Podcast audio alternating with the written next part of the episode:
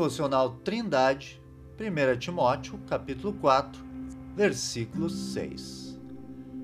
Propondo estas coisas aos irmãos, serás bom ministro de Jesus Cristo, criado com as palavras da fé e da boa doutrina que tens seguido. Timóteo estava servindo como pastor de Éfeso quando Paulo lhe enviou esta epístola. Nela, o apóstolo deixou suas considerações a respeito do correto uso da lei, a respeito da graça de Deus. Falou sobre orar pelas autoridades. Explicou sobre Jesus sendo Deus encarnado, sobre os deveres das mulheres, sobre as qualificações dos bispos e diáconos e também sobre falsas doutrinas e falsos mestres. Estas são as coisas das quais Timóteo deveria se ocupar e ensinar na igreja, para então ser um bom ministro de Jesus Cristo. O pastor tem a responsabilidade de ensinar a palavra de Deus para a igreja. Para isto, ele deve estar se alimentando dela diariamente.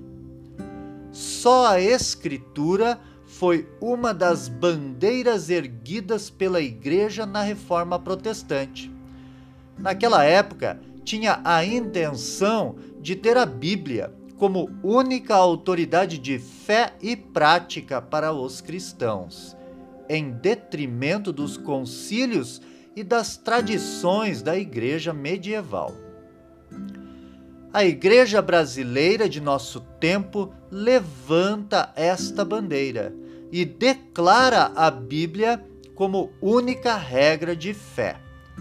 Porém, na prática, ainda buscamos alguma revelação extra-bíblica que responda nossas dúvidas de forma imediata e sem estudo.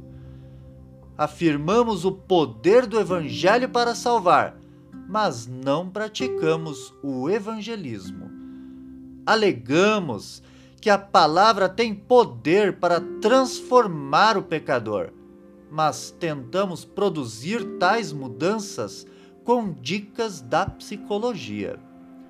Declaramos que na palavra encontra-se conselho para todos os nossos problemas emocionais, mas frequentemente buscamos ajuda com algum tipo de terapia.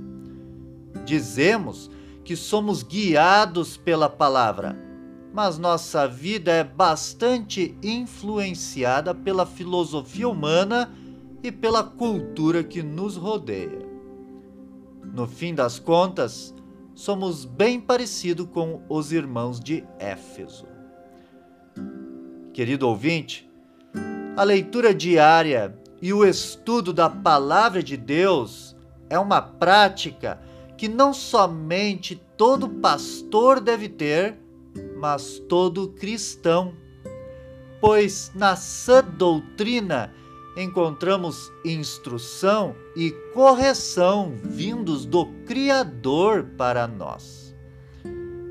Tenha um ótimo dia e que a Bíblia seja a única regra de fé e prática em tua vida.